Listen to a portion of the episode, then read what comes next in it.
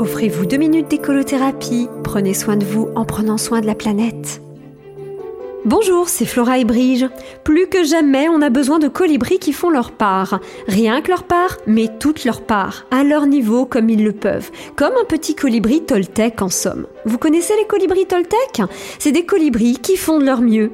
Spécial dédicace au livre Les quatre accords Toltec de Don Miguel Ruiz. Si vous ne l'avez pas encore lu, courez l'acheter en même temps que mon livre Écolothérapie.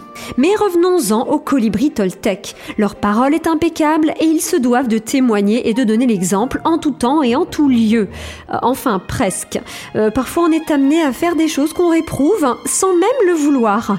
Ça m'est arrivé tout récemment. J'emmène ma Prius en révision et le garage me prête ce qu'ils appellent un véhicule de courtoisie. Je vous le donne en mille. C'était quoi ce véhicule soi-disant courtois? Un SUV flambant neuf couleur jaune métallisé. J'entends d'ici la règle numéro 1 de Bea Johnson. Refuse euh, oui, vous savez, les 5 R de Bea Johnson, la pionnière du zéro déchet. Encore un livre indispensable dans toute bibliothèque de colibri. Je vous en ai jamais parlé? Bon, ce sera pour une prochaine chronique parce que les 4 accords Toltec et les 5 R de Bea Johnson dans la même chronique, ça fait beaucoup. Manquerait plus que les 3 mousquetaires, les 6 compagnons ou encore les 10 commandements. À propos de commandements, j'en entendais un résonner dans ma tête. En SUV, tu ne rouleras point. Que faire donc? Refuser le véhicule de courtoisie? Refuser une politesse en quelque sorte?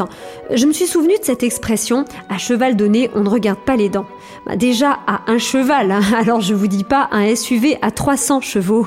Bref, pas facile tous les jours de dire non.